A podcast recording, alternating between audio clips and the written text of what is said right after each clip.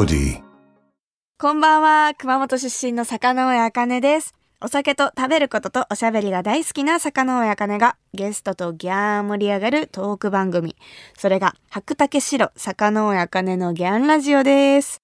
さて、学生の皆さんは夏休み中ですかね。まあ、羨ましいなって思いますけど、最近の私は暑すぎて仕事以外基本インドアですね。でもその分、なんかおうち時間を充実させてて、自炊とかも最近よくやってますよ。この間、ちょっとできる女じゃねって思ったのが、スーパーに行って、人参とじゃがいもと、まあ、玉ねぎとか、まあ、あと牛肉とか買ったりしたから、あ、カレー作れるなと思ったんですよ。待てよ。カレーと肉じゃが同時進行で作ったら、できる女っぽくねと思って、二つ鍋出して、カレーと肉じゃがを同時に作って、まあ、その日の夜を肉じゃがで、翌日に二日目のカレーを食べるっていうことをやったんですけど、うわー、ちょっと大人の女性っぽいと思って、テンション上がりました。はい。まあ、こんな感じで、まあ、夏バテに負けず楽しくやっております。それではこの後ゲストが登場。先週公開されたばかりの映画神回の中村喜一郎監督をお迎えしておしゃべりしていきます。前回雪貞さんに続いて2回連続で映画監督がゲストで来てくださるので、ぜひね、映画ファンの方にも楽しんでいただけたらなというふうに思います。私のおしゃべりが、あぎゃん、こぎゃん、そぎゃん、どぎゃん言っても、最後の最後までお付き合いください。番組ハッシュタグは、ギャンラジオ。ギャンはひらがな、ラジオはカタカナです。ぜひ感想などなどツイッターでつぶやいてください。白竹城、坂上茜のギャンラジオそれでは本日のゲストをご紹介します。私が出演した映画神回の監督、中村喜一郎さんです。よろしくお願いします。よろしくお願いします。中村です。よよろしくお願いします。す。もう緊張です。初めてのラジオ収録なので。ラジオが初めてですか？そうなんです。あまあ初めてが坂上さんだったんで、はいそこだけちょっと安い心要素で。やいや、でもお酒飲みながらこう、まったり神回のこと話しましょう。そうですね。じゃあもう早速映画神回もう公開しましたね。はい、ということで、あの私の地元熊本の高橋酒造の米焼酎白竹城でちょっと公開の乾杯をしましょう。はーい。よよし乾杯ろしくお願いしお願いしま。ますす。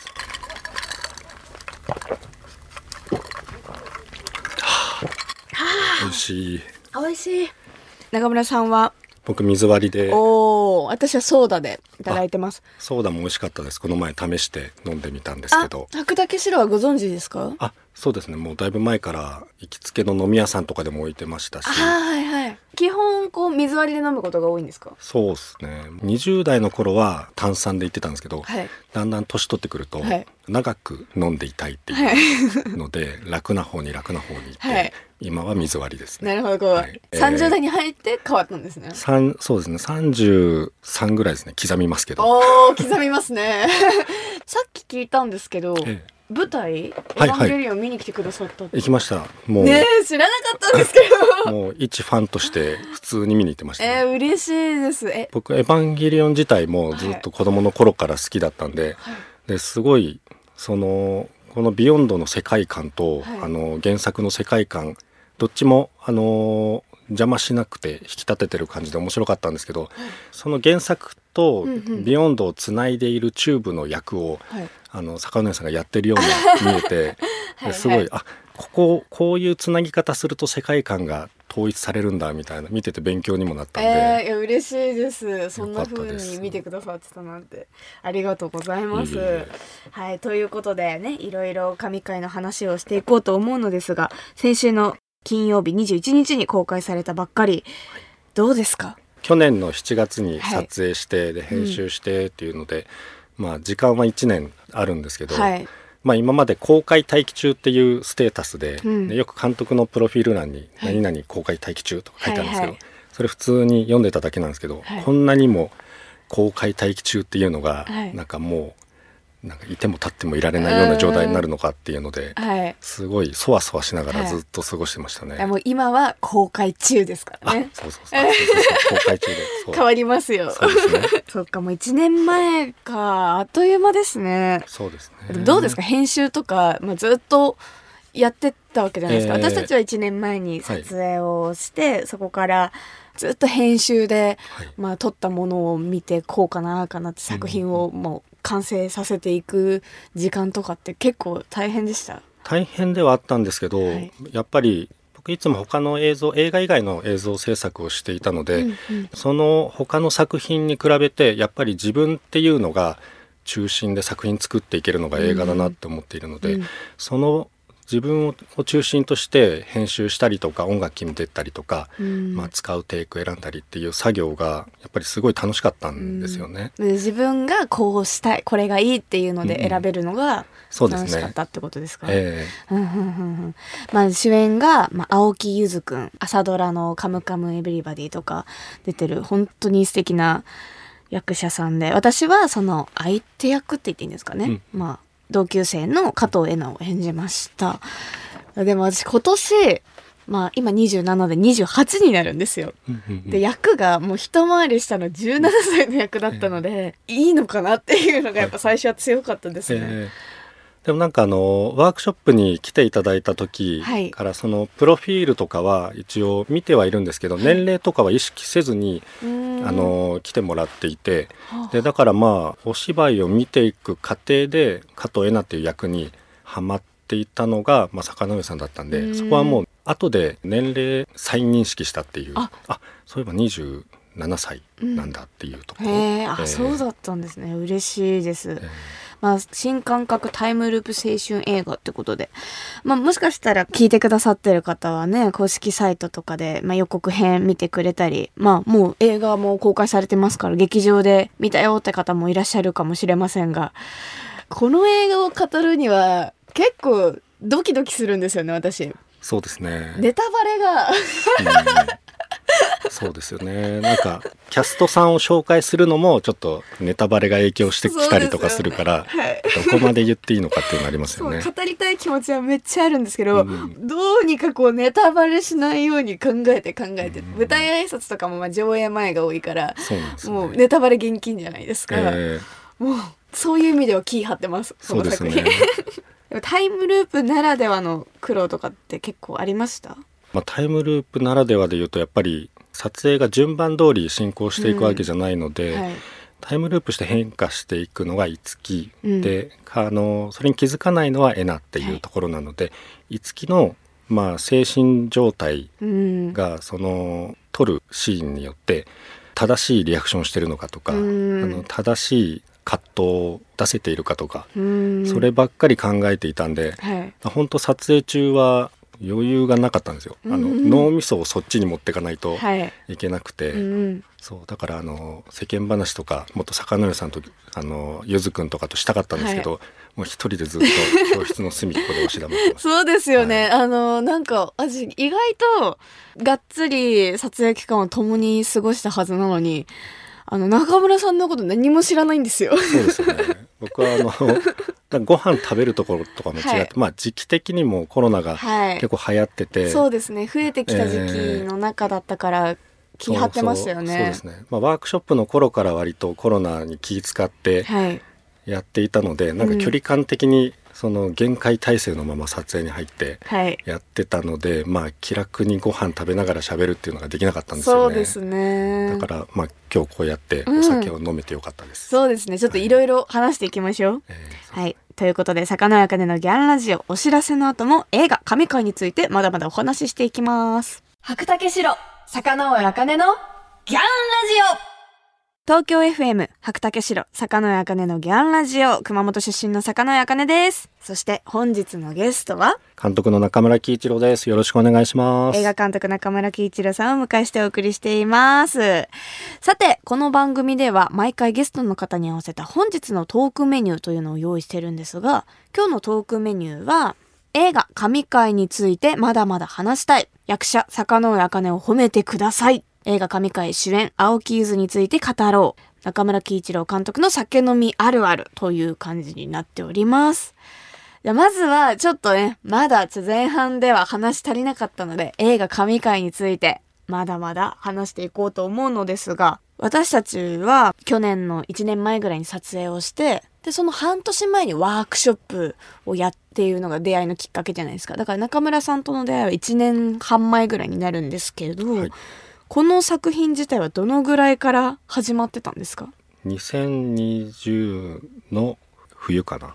おお書いていたっていうのがあって、もうすぐ3年ぐらいってことですかね。えーでその時コロナに僕がかかっていて。はい、で無症状だったんでホテル療養だったんですよね、うんでその時7日ぐらい部屋にこもってる時期があって、はい、でその時にここでずっと映画とかドラマを見てても時間が過ぎていくばっかりだし、何か書かなきゃっていう気持ちでホテルの一室で書き始めたのがきっかけで、うん。だからなんかその閉塞感とかちょっと命に影響のあるようなテイストであったりとか、うん。まあ、そういうちょっと不安な状態っていうのがその時の自分の気持ちが反映されてるかなっていうのがあのホテルの一室にずっと、閉じ込められて、うん、逃げ出せないみたいな、そうですね。ずっとここにいるのかなみたいな感じってことですか？えー不安な状況で、うんうんうんうん。はい、そっからアイディアが来たってことなんですか、まあアイデア自体は、まあ、あのループ映画っていうのは僕はずっと好きだったので、うん。でいずれ挑戦したいなって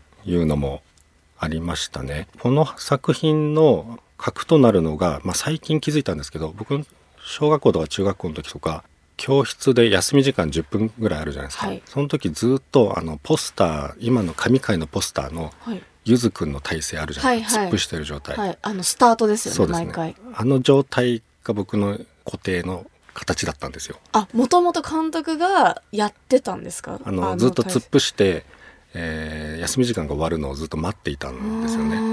ねで誰とも話さずに。でも頭の中はすごいフル回転していてそこでまあ好きな女の子に話しかけたらどうなるかとか、うん。あの隣の人がゾンビ化したらどうなるかとか なんかそういう妄想ばっかりしてたへー。10分間っていうのがあったんでななんかそういうのがこれを書いた原型なんだなと思ってであも最近気づいたんですよねそれ。あその撮影してる時とかは忘れてたんですけど、後からあそういえばって、えへえ。そうなんですよ、そういうのがきっかけでえー始まってたんですね。そうですね。その前半の時にも話してましたけどこうタイムループでこう順番が分からなくなるじゃないですか、うん。その順取りに撮影できないからこそ。だから私個人としても私は気づかない側だから、うん。主人公の樹木くんが毎回いろんなアクションを起こしていくことに対してリアクションを取らなきゃいけない。だけど5分に1回タイムループするからカット数がとにかく多いじゃないですか。ね。シーンナンバー3桁ぐらいありましたよね。ありましたね。ってぐらいすごいシーン数が多いから毎回忘れるって作業を私はやっていかなきゃいけなくて、前のカットでわーってなったとしても次のカットでは何もなかったかのようにやらなきゃいけないのがすごい大変で。そうですね。そこが大変でもう五木も大変だけど、はい。エナも本当はすごい大変で実際5分に1回の予告ドッキリをずっと繰り返しているような感じだなって思ったんですよ。はい。まあ、本読んでるから坂野さんし何が起きるか知ってるけれども、知らない体でお芝居しなきゃいけないっていう状況がすごい大変だろうなと思いながら。そうですね。なんか、ゆずくんも大変だったろうなとか現場で見ててもやっぱりアクションを起こして私を動かしていかなきゃいけないから見てて、まあ、監督とも今は何千何回目ぐらいで、うん。こういう心境でってこう綿密に話してる裏であ忘れなきゃ忘れなきゃって私も結構必死でねした。慣れちゃいけないからね。編集とかも大変でしたよそのこう刻んでいく。編集はそうですね。編集も結構そのリズムを取りながらやっていくのがすごい大変で、やっぱりテンポアップさせなきゃいけないけれども、まあ、音楽をいっぱい使いすぎるとお客さんが慣れてしまうし、だからもうここはお芝居だけで見せようとか、うん。まあ、そういうのも意識しながら、まあ、ループの五木の感情をつないでいくっていうのが結構大変でしたね。うんいやそうですよね、うん。あとなんか私ははい。今年もめちゃくちゃ暑いですけど撮影現場が学校で室内なのにずっと野外にいるようなうん。感覚で、その撮影した学校がもう使われてない学校を使ってたんですけどあのもう冷房ない水ない電気はある。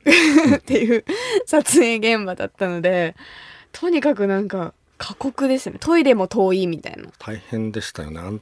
その暑さを対策するのにみんな苦労していて、はい。なんかクーラー持ってきたりとか。はい。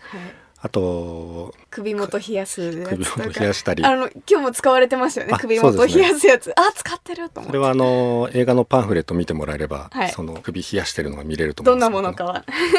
ええそうですね。ですね。